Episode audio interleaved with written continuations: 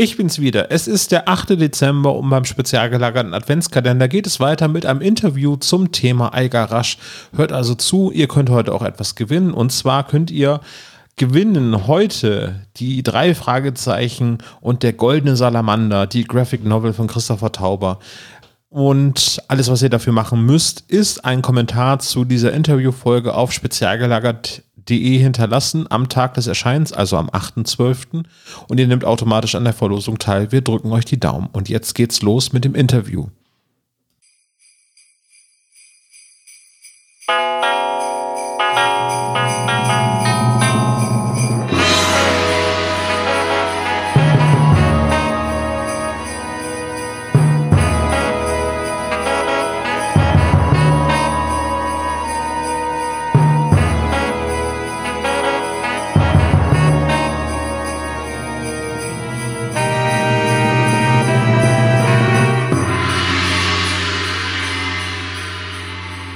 Hallo und herzlich willkommen beim spezial gelagerten Adventskalender. Diesmal mit einer ganz besonderen Folge. Ich mag es kaum sagen, aber Eiger Rasch ist äh, einer der wichtigsten Namen äh, in Bezug auf die drei Fragezeichen. Neben Robert Arthur ist sie, glaube ich, maßgeblich dafür verantwortlich, dass die drei Fragezeichen heute noch so existieren, wie sie existieren.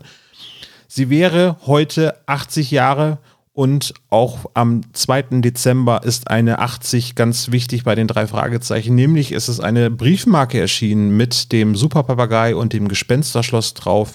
Und all das haben wir Eiger Rasch zu verdanken.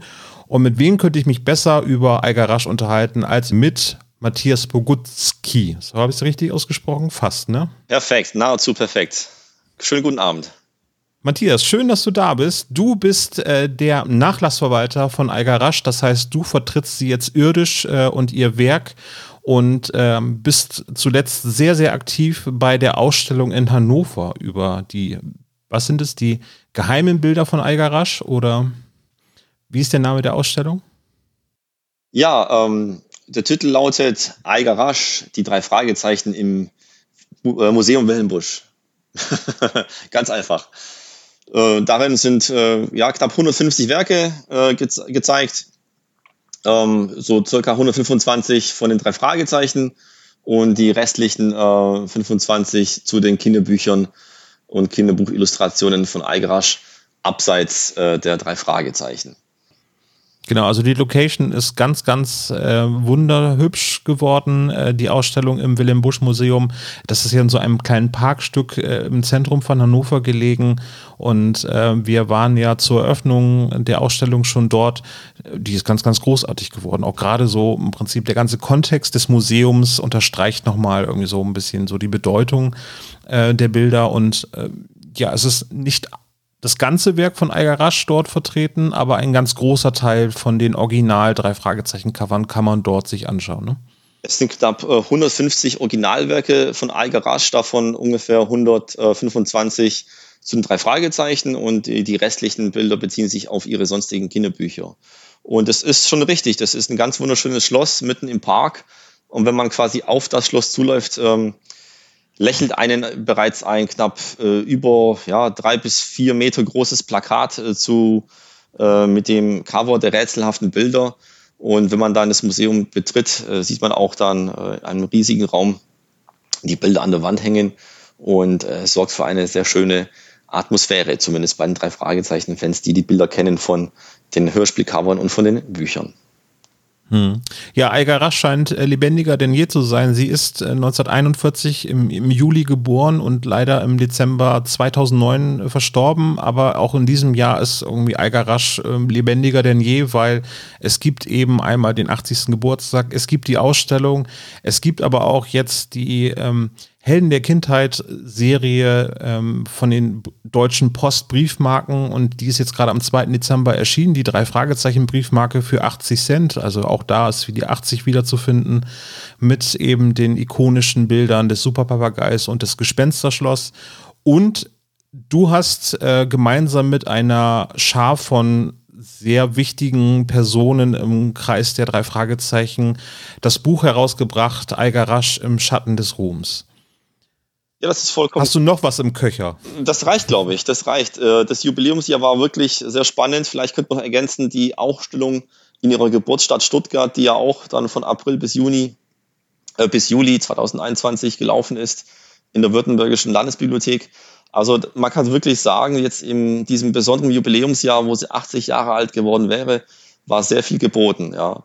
Und der Bildband ist im Prinzip ein Ergebnis von ja, der letzten zweieinhalb Jahre Arbeit mit Boris Beifort, dem Kids-Autor, ähm, auch Verleger. Er hat ja seit knapp acht Jahren verlegte Kinderbücher, in dem Fall auch ein Bildband zu, zu, äh, mit Kinderbuchillustrationen aus vier Jahrzehnten. Und ähm, von daher ist sicherlich in diesem Jahr echt viel geboten gewesen. Bei der Briefmarke erlaube ich mir noch einen Kommentar. Mich hat es sehr, sehr gefreut, dass auch die Deutsche Post die ja auch für das Design verantwortlich war, sich dann auf iGarage bezogen hatte. Es ist ja klar, dass äh, einerseits mit dem Gespensterschloss und Superpapagei jeweils der erste Band bei Buch und bei der Hörspielreihe äh, genommen wurde, was mir total äh, auch wirklich gefällt und wo ich auch sehr stolz bin, dass nicht nur die zwei Cover zu sehen sind, sondern auch, wenn man ganz genau hinschaut, beim Gespensterschloss-Cover auch das berühmte iGarage AR-Signet. Und das ist für mich, auch wenn es eine primär drei Fragezeichen Briefmarke ist, ähm, kommuniziere ich als Nachlassverwalter ganz klar, iGarage hat seit dem 2. Dezember eine eigene Brie Sonderbriefmarke. Punkt. Naja, so der, der Kenner der drei Fragezeichen weiß ja auch, dass im Prinzip der Name Algarasch nicht von den drei Fragezeichen zu trennen ist.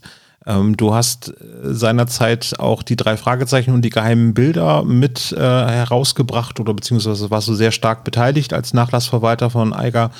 Und äh, jetzt das neue Buch, äh, Prinzip lässt du das, äh, führst du im Prinzip fort, was in den Geheimbildern einmal aus Sicht der drei Fragezeichen so passiert ist, beleuchtest du jetzt in dem Band, wo du der Herausgeber bist, äh, das gesamte Schaffenswerk von Algarasch. Wie, wie kam es eigentlich dazu, dass du zum A, zum Nachlassverwalter äh, geworden bist und dass du jetzt gesagt hast, okay, ähm, ich möchte jetzt gerne das gesamte Werk von Eiger ein bisschen von allen Seiten durchleuchten mit dem Buch? Ja, man muss, man muss einfach jetzt ein paar Jahre zurückgehen. Ähm, Im Jahr 2000, ähm, dann habe ich nicht nur iGarage, sondern auch sehr, sehr viele, nahezu alle äh, Autoren, Illustratoren, die damals über das Internet erreichbar waren, in Deutschland und USA kontaktiert. Ich wollte für meine Sammlung, für die Kassetten, äh, für die Platten und für die Bücher, die ich damals hatte, Autogramme. Und iGarage war ja im Prinzip eine ähm, von vielen, die ich kontaktiert hatte. Und es entstand über dann die nächsten zehn Jahre einfach aus einer, ja, aus einer Fanfreundschaft einerseits, die ersten paar Jahre vielleicht, später auch eine wirklich auch auf der privaten Ebene eine sehr starke Freundschaft und ähm, von daher war das irgendwann auch für mich, war es mir mh, hm, klar, es war ein offenes Geheimnis zwischen uns, dass ich dann ihre drei Fragezeichen Originale weiter verwalten soll. Es, ihr war es wichtig, dass die Originale zusammenbleiben, dass es eine Sammlung ist, und jetzt nicht irgendwie an äh, 50 oder 60 oder 100 unterschiedliche Sammler alles versterbelt wird und verteilt wird. Das wollte sie nicht und es ist quasi äh, die einzige Bitte, die sie auch an mich hatte. Und naja, die Jahre danach war es ähm, sicherlich erstmal ähm, nicht so einfach, das Ganze zu, zu digitalisieren. Es gab bereits zu Lebzeiten äh, die ersten Ansätze. Das war damals aus der rockybeach.com ähm, meine Wenigkeit und Sven Hamann, die dann die allerersten Dateien mit iGarage zusammen digitalisiert haben. Was ist überhaupt vorhanden im Nachlass? Wir haben die, Originale gemeinsam gesichtet und uns dann diverse Notizen gemacht und auch die ersten Tabellen erstellt. Und nachdem sie dann verstorben war, ähm, Ende 2009, war es dann so, dass ich nicht nur dann die Fragezeichen, sondern auch den ganzen künstlerischen Nachlass von ihr erhalten habe. Und es war einfach sehr, sehr viel. Wer ähm, 600 Kinderbücher illustriert über fast vier Jahrzehnte und knapp 5000 Illustrationen entwirft. Das sind natürlich ganze Batzen und viele davon sind tatsächlich noch enthalten. Ganz viele Skizzen, Entwürfe, äh, sogenannte Reihenzeichnungen, ähm, Vignetten, äh, Plakate äh, und so weiter. Und deshalb hat es gedauert bis 2014, bis zur ersten Einzelausstellung, die du auch schon vorhin genannt hast, die geheimen Bilder. Und parallel dazu, weil ich ja auch Hand in Hand mit dem Kosmos Verlag äh, an die Öffentlichkeit gehen wollte mit dem Nachlass, haben wir auch diesen Bildband herausgebracht. Ähm, und einfach zu zeigen, wer das Museum damals, äh, die städtische Galerie Billig-Bissingen nicht besucht hatte, hatte auch dann die Möglichkeit, diesen Bildband zu erwerben und sich die Bilder anzuschauen. Und jetzt ist, glaube ich, die dritte Auflage erschienen zu ihrem 80. Geburtstag im Juni davon. Und es verkauft sich weiter richtig äh, prima. Ist ein wunderschönes Buch geworden mit einfach Bildern, die man davor so nicht kannte als Hörspielfan oder als Buchfan. Und jetzt tatsächlich zum 80. war es mir ein ganz, ganz wichtiges Anliegen, Eigerasch ein bisschen aus, ähm, ja, ähm, aus dem Schatten, also die Bilder, die im Schatten waren, der drei Fragezeichen, die man eigentlich so, die in, Vergessen, die in Vergessenheit geraten sind äh, seit vielen Jahren, zum Teil Jahrzehnten, die wollte ich ein bisschen mehr in den Vordergrund rücken, aber ebenso auch Eigerasch als Künstlerin auch in den Vordergrund stellen. Sie wird ja oft reduziert auf die drei Fragezeichen. Das ist natürlich ganz, ganz schön, weil sie dadurch auch sehr viel Beliebtheit und Popularität genießt, auch schon zu Lebzeiten. Aber ich will einfach mal über diesen Tellerrand hinausschauen und es war ein Projekt, das vor knapp zweieinhalb Jahren anfing ähm, und jetzt tatsächlich ähm, im Jahr des, des Jubiläums äh, erschienen ist bei Boris Pfeiffer. Der ja auch nicht ganz unbekannt ist in der Drei-Fragezeichen-Szene. So.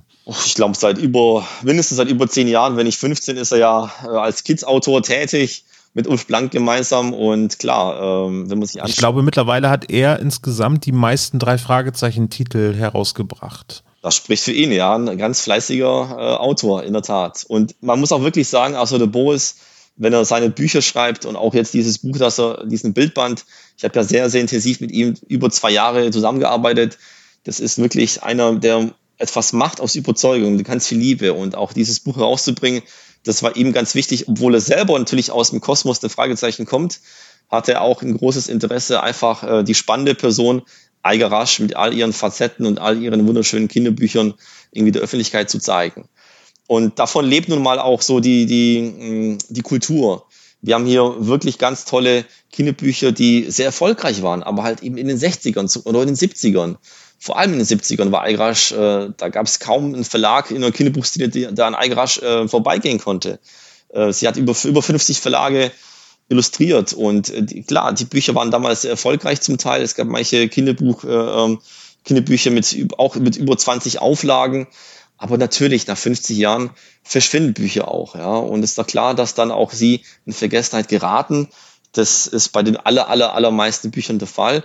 Und deshalb auch dieser Ansatz hier, diese Bücher quasi jetzt von Algarasch wieder der aktuellen Jugend zu zeigen, natürlich auch den Kindern von damals. Und ich merke auch, es ist so das Feedback, das ich oft bekomme. Aktuell hängen auch in Hannover Filler, die im Buch auch vorkommen, an der Wand. Äh, und dementsprechend, wenn dann Leute sich die Bilder anschauen und sagen, oh mein Gott, ja, ich kann mich an das Buch erinnern, äh, das ist schon ewig her, das, das ist dann wunderschön, äh, sowas auch zu hören, wo einfach, wo ich merke, ja, dieses Buch hat sich auch gelohnt. Und ähm, es sind ja so viele andere Beteiligte, auch zwölf Autoren, die Eigrasch aus unterschiedlicher Sicht auch dann beleuchten. Das sind Kunsthistoriker, alte Wegbegleiter, andere Grafiker, wie zum Beispiel jetzt Andreas Ruch und Silvia Christoph, die beiden Nachfolger von Eigerasch äh, bei, bei den drei Fragezeichen. Und man erlebt quasi die Person Eigerasch ähm, ja, sehr nahe und erfährt sehr viel über sie.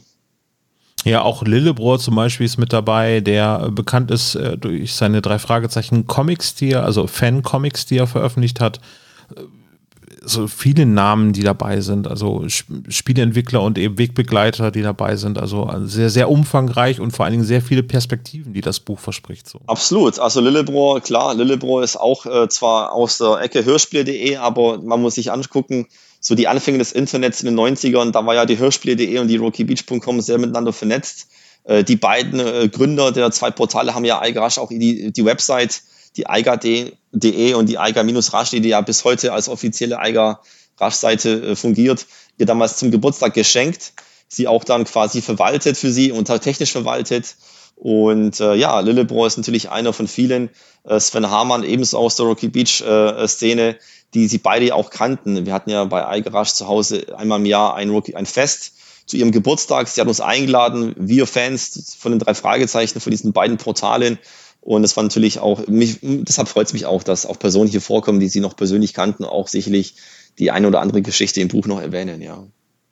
Ähm, die drei Sprecher der drei Fragezeichen haben mal äh, äh, erwähnt, dass ähm, die Master of Chess Tour so für sie so der Augenöffner war, wie beliebt die Serie bei den, beim Publikum ist, auch beim Erwachsenenpublikum.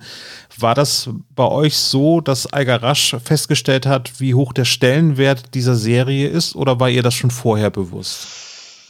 Ähm, das ist interessant, dass du das ansprichst, denn tatsächlich war ich mit Algrasch gemeinsam im Kino, äh, damals bei der ersten Master of, Chess Tour. Das war hier in Stuttgart.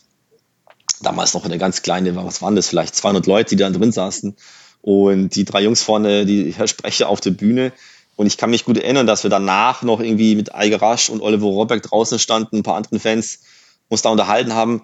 Und das hat sie auch sehr genossen. Also äh, generell die Popularität der Serie. Aber ähm, nein, es war ihr schon sehr, sehr früh bewusst. Es war natürlich, als sie sich dann im Jahr 1999 quasi äh, zur Ruhe setzte, war ihr schon klar, dass das ihre erfolgreichste und wichtigste Serie war in ihrer beruflichen Karriere, äh, trotz 600 Kinderbüchern, die sie gemacht hatte in der Summe. Tatsächlich war ihr das schon bewusst ganz zu Beginn. Wenn man sich einfach anschaut, im Jahr 1970 kam der Fluch des Rubins raus mit ihrem Cover. Damals noch dieses seltene Cover, das heute auch, glaube ich, über 500, 600 Euro auf Ebay bringt ähm, das auch die meisten Hörspielfans nicht kennen. Das war quasi der erste Schritt. Und dieses Cover hat sie nur deshalb designt, weil sie ein Jahr zuvor, im Jahr 69, ähm, noch von Jochen Bartsch, der Kollege aus München, der die allerersten zwei Bände der Fragezeichen illustrierte. Das Buch hat sie ja gesehen im Verlag und da war, ganz, war sie ganz schockiert und wollte unbedingt dieses Buch quasi auch, äh, diese Serie äh, weiterentwickeln und auch die Coverzeichnungen übernehmen. Warum? Das war die flüsternde Mumie und äh, was war das noch? Und das Gespensterschloss. Das waren die zwei Folgen ja. äh, von Jochen Bartsch. Äh, von der, vom Gespensterschloss gab es auch sogar tatsächlich schon im Jahr 69 eine kleine zweite Auflage. Und sie war auch großer, äh, war großer Hitchcock-Fan, hat natürlich alle Filme äh, sehr gut gekannt. Ich will nicht sagen auswendig gekannt, aber doch sehr gut gekannt. War großer Hitchcock-Fan und dementsprechend war es für sie so irgendwie surreal, dass, dass äh, hier aus Stuttgart der Verlag, einer ihrer Verlage hier eine Serie hatte zu, mit, mit diesem, ja, nur als Pseudo-Autor, aber immerhin, es ist natürlich eine, eine Weltmarke gewesen, äh, 1969. Und sie wollte das unbedingt haben. Und das war einfach dann, sie hat dann, ein halbes Jahr später hat sie dann tatsächlich diesen Auftrag bekommen, wohlwissend und diesen, diesen Riecher hat sie damals gehabt, sie wollte unbedingt diese Serie weiter fortführen. Und siehe da, nach 30 Jahre später äh, und fast ja, ähm, 88 reguläre Buchfolgen mit den ganzen Alternativcovern, über 100 Folgen, äh, über 100 Cover später hat man, hat man gesehen, dass sie äh, ähm, Recht behalten hatte und diesen, diesen guten Riecher hatte, dass diese Serie was ganz Besonderes sein könnte. Hm. Also, also sie ist ja nicht nur für die äh, Zeichnung verantwortlich, sondern auch für das gesamte Konzept, also sprich äh, der Schriftzug, das schwarze Cover, äh, das Alfred Hitchcock-Logo äh, mit dem roten Schriftzug drüber. Im Prinzip ist das etwas gewesen, was sie geschaffen hat, eben in, in, in 60er Jahren. Also heutzutage würde ich jetzt äh, vielleicht blasphemisch behaupten, ist so eine äh, einprägsame Aufmachung eines Buches nicht mehr ganz so besonders, aber gerade in dieser Zeit, dass ein Kinderbuch so plakativ schwarzes Cover hat mit, äh, mit einer ikonischen Zeichnung oder einer äh, Illustration drauf, damit hat sie ja im Prinzip absolutes Neuland irgendwie äh, äh begangen, so dass sie eben genau so die drei Fragezeichen hat erscheinen lassen. Das war in der Tat sehr progressiv, ähm, weil es bis dahin keine schwarzen Kinderbücher gab. Also man muss aber betonen, Eingerasch ist nicht an den Kosmos Verlag getreten und sagte, ich mache euch jetzt ein ganz tolles, dufte, super freaky neues Cover, das es noch nie gab. Das war nicht der Ansatz. Man muss einfach ein bisschen ein paar Jahre zurückgehen. Sie hat ja keine richtige ähm, Gestaltungsausbildung gehabt. Äh, Ihre Mutter war Malerin und Illustratorin extrem erfolgreich. Ihr Großvater war, äh, war Maler. Äh, beide konnten davon leben. Folglich war auch natürlich das Talent in der Familie vorhanden. Aber der Bruder ist Architekt irgendwie so. Der Bruder war Architekt, äh, der Vater war Architekt, der Onkel war Architekt, ähm, auch ihr Neffe und so weiter ist auch Architekt. Von daher absolut eine kreative Familie. Abgelehnt worden ist sie an der Akademie der Künste in Stuttgart mit der Begründung, ihr Stil sei zu, zu ähnlich wie die Mutter. Das war ja auch, was ja auch gestimmt hatte. Sie hat ja bei der Mutter gelernt. Und dadurch, dass sie keine Ausbildung hatte, ähm, hat sie angefangen, autodidaktisch äh, ein, einzusteigen ins Berufsleben und hatte aber, äh, das müsste im Jahr gewesen sein, 64, 65, ein längeres quasi Praktikum äh, bei der Deutsche Mark. Die DM, damals die erste Verbrauchermagazin Deutschlands, ja, wo dann auch der so die ersten Warentests, was ja heute Standard ist bei den ganzen Produkten, das war damals die allererste Verbraucherzeitschrift. Und dort hat sie gelernt, äh, Hans Pape hieß, der Chefgrafiker, und dort hat sie gelernt, dass die Farben am besten wirken auf dem schwarzen Hintergrund. Und es wusste sie durch, diese, durch dieses Praktikum, durch diese Quasi-Ausbildung äh, bei dieser Zeitschrift. Sie hat noch ein paar andere Zeitschriften davor gehabt, so, ähm, aber das war im Prinzip die wichtigste, sage ich mal, doch externe Ausbildung, die sie genossen hatte. Äh, alles andere war autodidaktisch. Und deshalb wollte sie unbedingt quasi jetzt den, Verle den Verleger, Rolf Keller hieß er damals, überzeugen, wenn ihr mich quasi an das Buch lässt, an das neue, ähm, die neue Folge, Fluch des Rubins, äh, und Jochen Batsch aussetzt, ja, dann werde ich euch nicht nur ein neues Cover machen, sondern auch ein neues äh, Konzept. Denn das war nämlich die Hauptkritik von Algerasch an Jochen Bartsch, die ersten zwei Bücher. Sie meinte, der Hintergrund war so ein bisschen flauschig. Das war der Begriff, den sie benutzt hatte bei, bei Jochen Bartsch. Flauschig. Sie hat ihm an sich hoch angerechnet, dass auch er bereits die drei Protagonisten nicht aufs Cover bringen wollte. Das war schon sehr ungewöhnlich. Das hat sie gut gefunden. Aber sie war der festen Überzeugung, dass es einzelne Bücher sind, die vielleicht okay sind, nicht gerade Kinderbücher, ähm, aber sie war der Meinung, diese zwei ersten Bände, die hat, das ist kein Buchkonzept. Und sie meinte, diese, dieses Buchkonzept, sofern es quasi äh, äh, man es damit versucht, weiterzuarbeiten mit Jochen Bartsch, sie war der Meinung, die Serie wird maximal nach sechs oder acht Folgen beendet.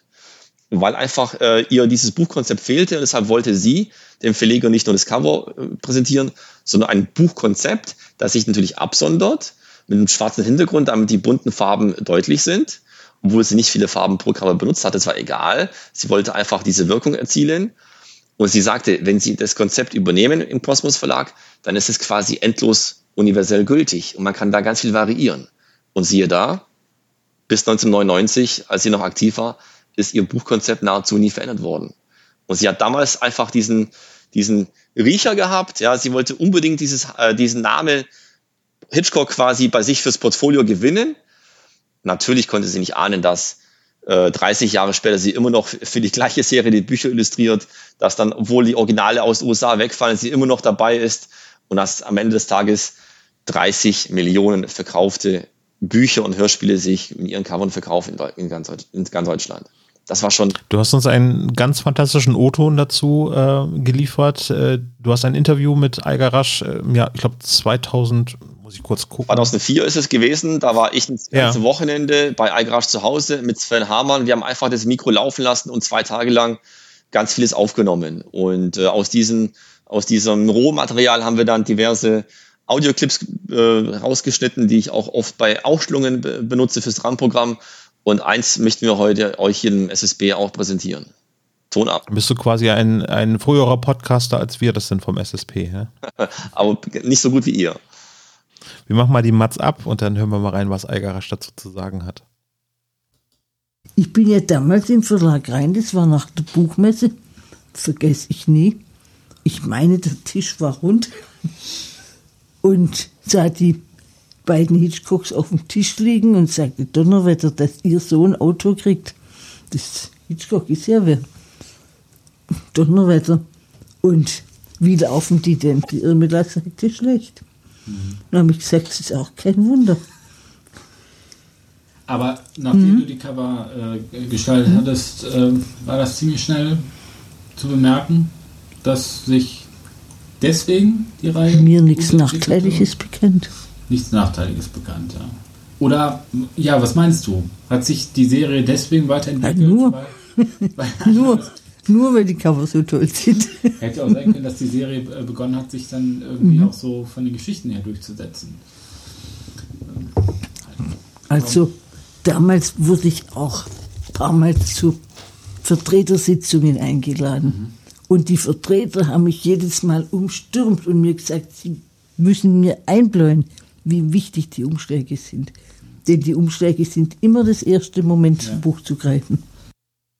Genau, also wenn man das so betrachtet, sie hat alles gemacht, äh, das ganze Layout und sie hat auch Einfluss auf die Namen der Folgenden damit genommen, ne? weil äh, oft war es so, dass der Titel noch gar nicht feststand. Also wenn man sich das auf der Ausstellung äh, anschaut, ich nenne jetzt mal als Beispiel die Automafia, da kann man sehen, wie äh, der alte Schriftzug geschwärzt ist und da wurde dann eben die Automafia rübergelegt über den Schriftzug.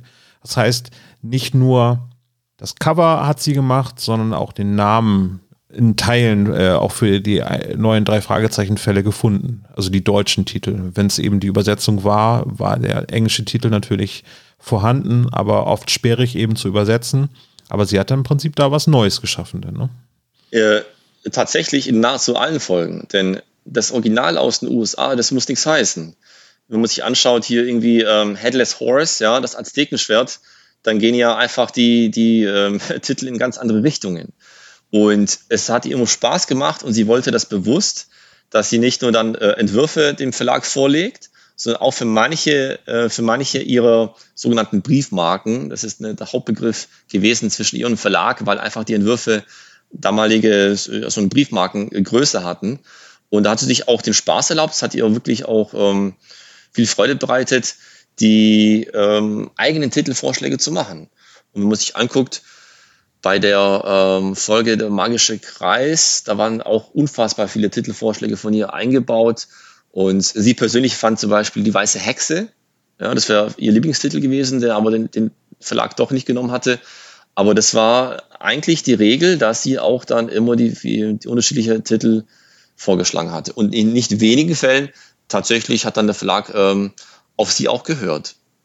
Äh, die ersten Zeichnungen waren ähm, Aquarell- und Filzstiftzeichnungen. Äh, die hast du in, in mühseliger Arbeit digitalisiert. Sie hat aber später dann auch zunehmend mehr äh, Digitalbilder gemacht. Äh, hat sie die denn, also ich hoffe, dass die dann auch äh, noch als Datenträger vorlagen oder musstest du die denn auch nochmal neu digitalisieren? Äh, zum Teil lagen sie vor. Natürlich muss man da zurückgehen. Ähm, zum Teil gab es ja in den 90ern Programme, die es heute nicht mehr gibt. Also viele der Dateien oder einige der Dateien von damals, die äh, könnte man heute so gar nicht mehr aufmachen. Oder zumindest äh, schwer. Ähm, das Gute ist, äh, schon zu Lebzeiten, noch in der analogen Welt, hat iGrash versucht, wie ein Eichhörnchen ganz vieles zu sammeln. Äh, sie hat sich sehr selten von Sachen trennen wollen und können und es war dann in der digitalen Welt auch an, äh, nicht anders. Von daher hat sie auch viele Backups gemacht und zum Teil haben wir noch gemeinsam hier in den 2000er Jahren hier mit, mit der Unterstützung der RockyBeach.com ähm, mit äh, Lillebrohr, mit Sven Hamann, äh, mit Mattes, die auch mit ihr Kontakt hatten, auch dann ihr immer wieder geholfen hatten in den technischen Bereichen. Auch vieles äh, archiviert, digital archiviert. Von daher äh, gibt es zum Teil noch die Originaldateien tatsächlich oder in manchen Fällen gab es die Ausdrucke. Ähm, das klingt jetzt so ein bisschen, ähm, ja, damit kann man das, das kann man ja auch heute noch einscannen, äh, so, so ein äh, Druck. Und der Vorteil ist natürlich, dass dann bei den Drucken wir auch noch haben hier in der Kopfzeile äh, das Datum und die Uhrzeit, wann es genau irgendwie fertiggestellt worden ist. Das ist immer der Vorteil der digitalen Welt bei diesen ähm, Illustrationen. Es gibt, ähm, wenn man die Ausstellung sich genauer anschaut, also ich beziehe mich jetzt auf die Ausstellung in Fulda, da gab es zum Beispiel auch einige Quellen, die Eiger verwendet hat äh, für einige drei Fragezeichen-Cover. Äh, bei mir in Erinnerung geblieben ist auf jeden Fall der Dinosaurier, der dann zum unheimlichen Drachen geworden ist. Ist das etwas, was du entdeckt hast oder äh, hat sie dir erst im Prinzip so dokumentiert vorgelegt? Übrigens hier, das ist die Quelle für den unheimlichen Drachen und äh, oder wie viel äh, Recherchearbeit musstest du noch da investieren? Äh, zu viel, tatsächlich zu viel. ähm, es, gibt, es gibt einige Unterlagen, wo das äh, klar ist, äh, was die Vorlage war. Es gibt auch ähm, zum Teil die Datei, die ich vorhin genannt habe, die dann noch die ersten Schritte der Digitalisierung, zum Teil hat iGarage noch selbst quasi ähm, uns, der Rookie Beach, ähm, mitgeteilt, was die Vorlagen waren, ohne jetzt, sage ich mal, tatsächlich das Buch oder das Bild ähm, vorzulegen. Aber immerhin war das schon mal ein, so, ein, so ein Clou, so ein erster ähm, Schritt in die richtige Richtung. Und dann, ja, jetzt kommt die Hauptarbeit und im Prinzip ist, gehört es auch zum Nachlass dazu, zur Nachlassverwaltung.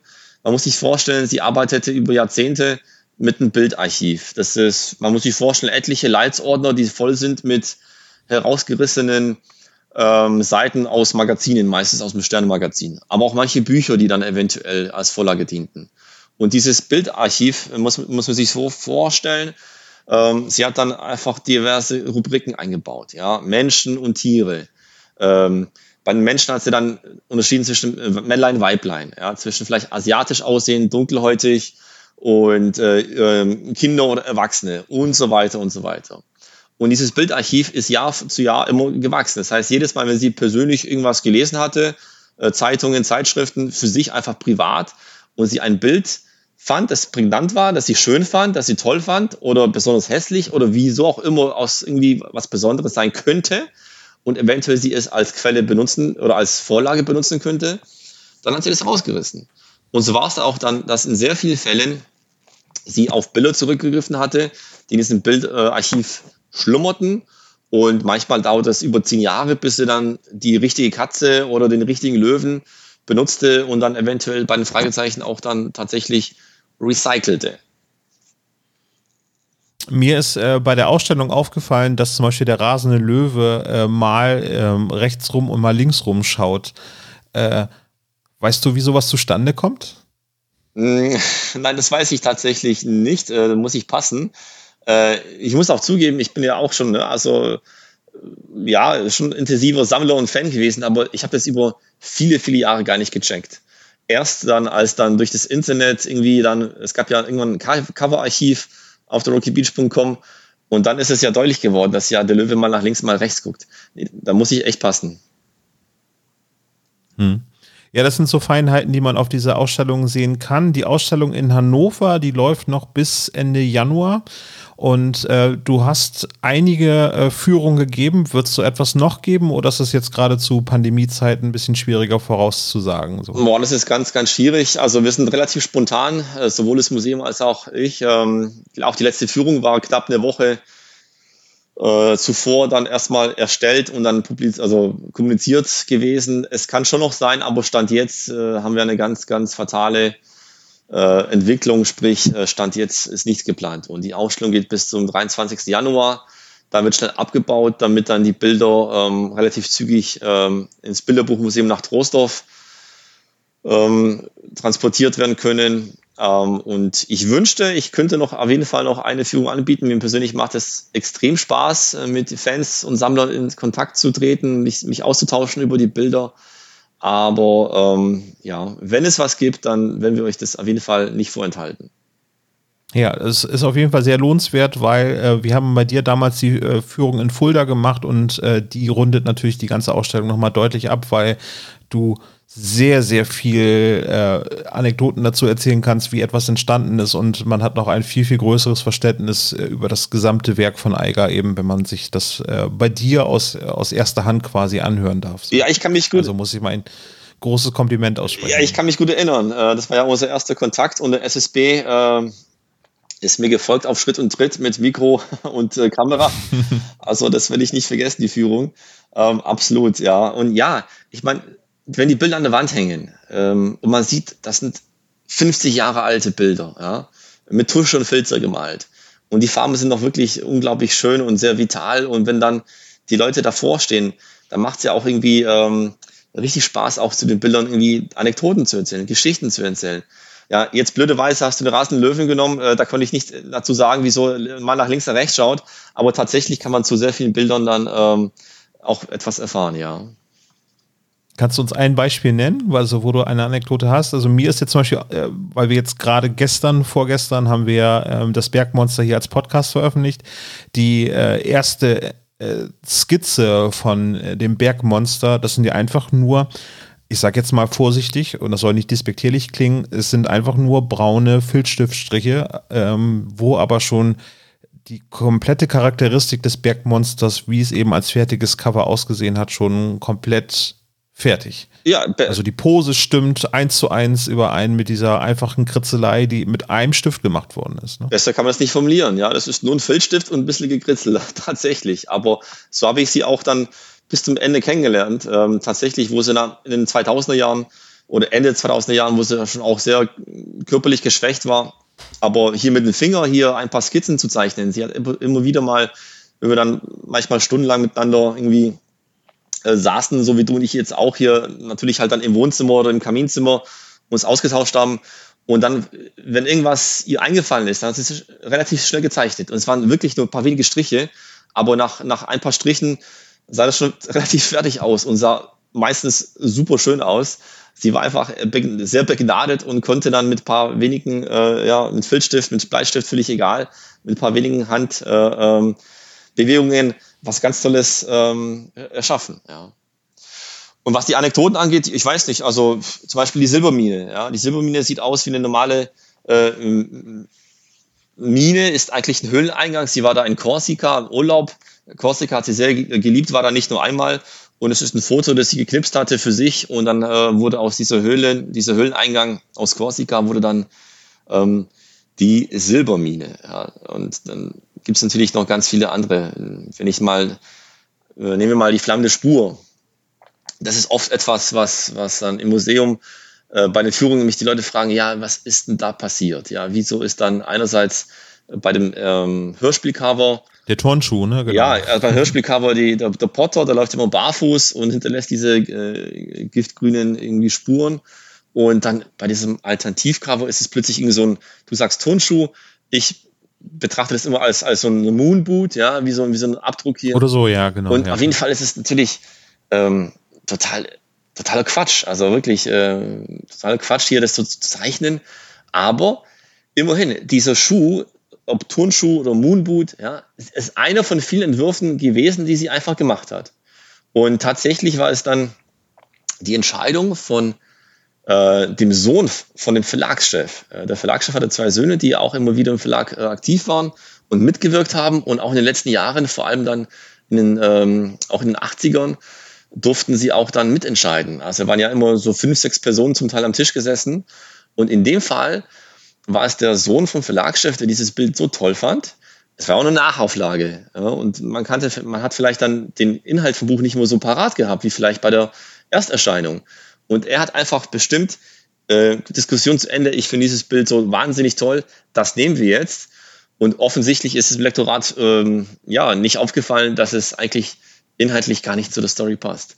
Aber ist ja, hätte man das Buch mal lesen können. Er hätte es lesen können, aber ist ja klar, wenn der Sohn vom Verlagschef das sagt, dann, dann gibt es da wenig äh, Gegenwehr. Genau, also wer sich das nochmal genauer anschauen kann, äh, möchte, der sollte auf jeden Fall die Ausstellung besuchen oder alternativ kann man die geheimen Bilder sich auch noch als äh, in der dritten Auflage ist das Buch dieses Jahr erschienen, zulegen. Äh, ein Buch, auf das wir gerne im Podcast verweisen, wenn wir eben über die Gestaltung des Covers sprechen. Es sind nicht nur, muss man der Fairness halber sagen, die Cover von Eiger Rasch abgebildet, sondern auch eben bis Folge 175 die Cover von Silvia Christoph. Und es gibt äh, eben als Ergänzung oder nicht nur Ergänzung, sondern eben noch als, als äh, umfassendes Werk eben Eiger Rasch im Schatten des Ruhms. Gibt es denn äh, ein Kinderbuch, was man vielleicht heute noch bekommen kann, was äh, neben den drei Fragezeichen ganz typisch Algarasch sind, was dir spontan einfällt? Ja, ich würde unbedingt, äh, also klar, man muss natürlich äh, entweder auf Flohmärkten oder halt auf den äh, gängigen Buchportalen hier für, also für alte Bücher wie booklocker.de gehen äh, oder selbst auf Ebay. Also ich kann nur empfehlen, zum Beispiel aus dem Jahr 77, genauso äh, wie der Phantomsee aus dem Jahr 77, äh, das U-Boot Fritz. Ja, das U-Boot Fritz spielt nicht jetzt im Phantomsee, aber das U-Boot Fritz äh, von James Krüss, einer der, der bekanntesten deutschen Kinderbuchautoren. Ist ja, glaube ich, fünf, sechs Bücher mit ihm zusammen, äh, zusammen gemacht. Und das U-Boot Fritz ist ein Bildband für kleine Kinder. Und das sind auch, das sind so typische, äh, wunderschöne so ähm, Wale und U-Boot-Zeichnungen. Äh, mit sehr wenig Text. Dafür äh, sprechen die Bilder vor allem, ist ja auch primär ein Bildband. Und das ist so typisch Eigrasch. Einerseits sehr, sehr plakative Bilder, äh, sehr farbenstark und natürlich auch äh, im Jahr 77, das ist ja auch schon im Prinzip so, so ähm, generell die, guter Jahrgang. guter Jahrgang. Generell die 70er war einfach, da war einfach Algaraschs äh, Blütezeit, äh, nicht nur bei den Fragezeichen, sondern auch generell als Kinderbuchillustratorin. Und ich würde wirklich das U-Boot Fritz äh, sehr, sehr äh, empfehlen und ähm, das Goldene Kinderbuch ist erschienen beim Enslin Verlag. Ist auch immer wieder äh, erhältlich, wenn man mal irgendwie einen Agenten hier auf Ebay einstellt, so Algerasch. Das Goldene Kinderbuch ist deshalb besonders, weil es nicht nur ähm, sehr viele Märchen beinhaltet, sondern es ist im Prinzip das Werk von Eiger Rasch äh, mit den meisten äh, Illustrationen in einem Werk von ihr. Man muss sich vorstellen, das ist ein richtig, richtig dicker Schinken äh, und sie hat dann über 50 wunderschöne, auch bunte Illustrationen gemalt zu König Drosselbart, zu Baron Münchhausen und ähm, es ist immer auch mir ein Genuss, diese Bilder im Original auszustellen, ähm, weil, weil einfach das wirklich äh, ein hervorragendes, wunderschönes ähm, Buch ist, das eigentlich zeitlos ist. Die Märchen sind zeitlos und wenn man sich die Bilder anschaut von ihr, dann äh, kann man sich genauso schnell und leicht verlieben wie vielleicht bei den drei Fragezeichen-Motiven. Das sind sehr schöne äh, Tipps. Die packe ich einfach mal in die Shownotes mit rein. Bei Booklocker dürfte man sowas noch wirklich gut kriegen. Also auf jeden Fall, das U-Boot Fritz wäre etwas, was meine Tochter voll ansprechen würde, weil es eben ein, das Cover ein regenbogenfarbenes U-Boot zu sehen ist. Und äh, Regenbogen ist bei mir zu Hause gerade ein ganz, ganz großes Thema. Ich bin gerade dabei, äh, mit meiner Frau zusammen eine Wand mit einem Regenbogen zu gestalten. Und äh, vielleicht kann man ja das auch als Inspirationsquelle nehmen. Ähm, äh, Matthias, du merkst so ein bisschen, dass wir so ein bisschen nur an der Oberfläche fischen, gerade was ähm, das Buch angeht. Vielleicht sollten wir uns äh, nochmal, ähm, jetzt nicht gerade bei uns im Adventskalender, aber vielleicht später noch ein bisschen mehr Zeit nehmen und über äh, im Schatten des Ruhms von Algarasch äh, ausführlicher zu sprechen, weil ich merke gerade, dass da ganz, ganz viele Sachen sind, über die wir nochmal sprechen sollten. Ähm, wer jetzt schon neugierig geworden ist auf das Buch, äh, sei es natürlich eine super Empfehlung zu Weihnachten, das Buch zu verschenken sollte das Budget zu Weihnachten diesmal ein bisschen zu knapp ausfallen, schreibt äh, guten Freunden einen Brief und äh, besorgt euch die Algarasch Briefmarke äh, mit 80 Cent. Kann man einen ganz schönen Brief schreiben an Freunde, die freuen sich ebenfalls darüber. Nicht nur über den Text, den ihr geschrieben habt, sondern auch über die tolle Briefmarke, die ich mir am 2. Dezember schon gekauft habe. Jetzt äh, müssen wir ein bisschen lügen, weil ich nehme diese Folge mit dir etwas kurz vor Erscheinung der Briefmarke auf, aber ich werde sie auf jeden Fall mir am Erscheinungstag zulegen und werde tatsächlich ein paar Briefe damit schreiben. Da muss ich zugeben, auch ich habe, glaube ich, äh, vorgestern bestellt. Von daher, ich lasse mir das natürlich auch nicht entgehen und äh, werde mir auch da einen Batzen aktueller Briefmarken äh, anlegen. Und das Angebot, äh, das ist natürlich wunderbar, das nehme ich hier gerne an. Und äh, natürlich können wir es auch sehr, sehr ausführlich hier über im Schatten des Ruhms ähm, unterhalten. Ich würde dann äh, gleich vorschlagen, hier den Verleger Boris Pfeiffer ins Boot zu holen. Ähm, Andreas Ruch und Silvia Christoph können wir genauso anfragen und ähm, würden da einfach vielleicht noch die andere Seite von Eigerasch dann ausführlicher beleuchten. Das würde mich sehr freuen. Ich habe mich auf jeden Fall sehr gefreut, dass du dir Zeit äh, genommen hast, heute mit uns beim Adventskalender über Algarasch zu sprechen. Vielen Dank für dieses ganz, ganz tolle Interview. Äh, ich habe mich sehr gefreut, dass ich mehr über Algarasch äh, erfahren konnte, auch von dir ein bisschen. Und äh, ja, damit würde ich sagen, schließen wir für heute das Adventskalendertürchen. Ich hoffe, es hat euch genauso viel Spaß gemacht wie mir. Mir bleibt am Ende nur Danke zu sagen und äh, Matthias, vielleicht dann bis zum nächsten Mal. Olaf, ich bedanke mich auch. Hat mir wirklich äh, sehr viel Spaß gemacht und äh, ja, allen Zuhörern äh, bald frohe Weihnachten. Frohe Weihnachten. Tschüss.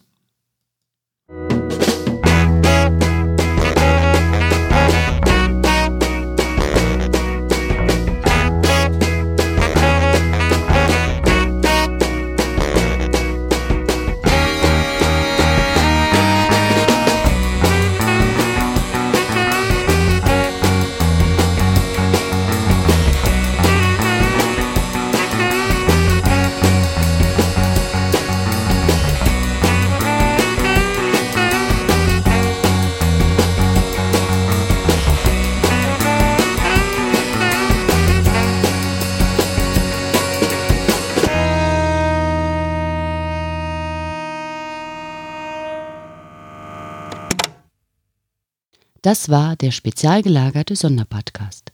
Ihr könnt die Jungs unterstützen über patreon.com slash spezialgelagert oder über paypal.me slash spezialgelagert. Der SSP bedankt sich recht herzlich bei Dr. Orgel für das tolle Intro und der Station Voice Heinz Kreinbaum. Der SSP ist ein Hobbyprojekt und steht in keinem Zusammenhang mit Kosmos oder Europa. Ihr findet den SSP auf Facebook, Twitter und Instagram, jeweils unter Spezial gelagert sowie auf YouTube. Außerdem könnt ihr die Jungs auf dem SSP Discord-Server antreffen. Alle Links findet ihr natürlich auf der Webseite spezialgelagert.de. Bis zum nächsten Mal.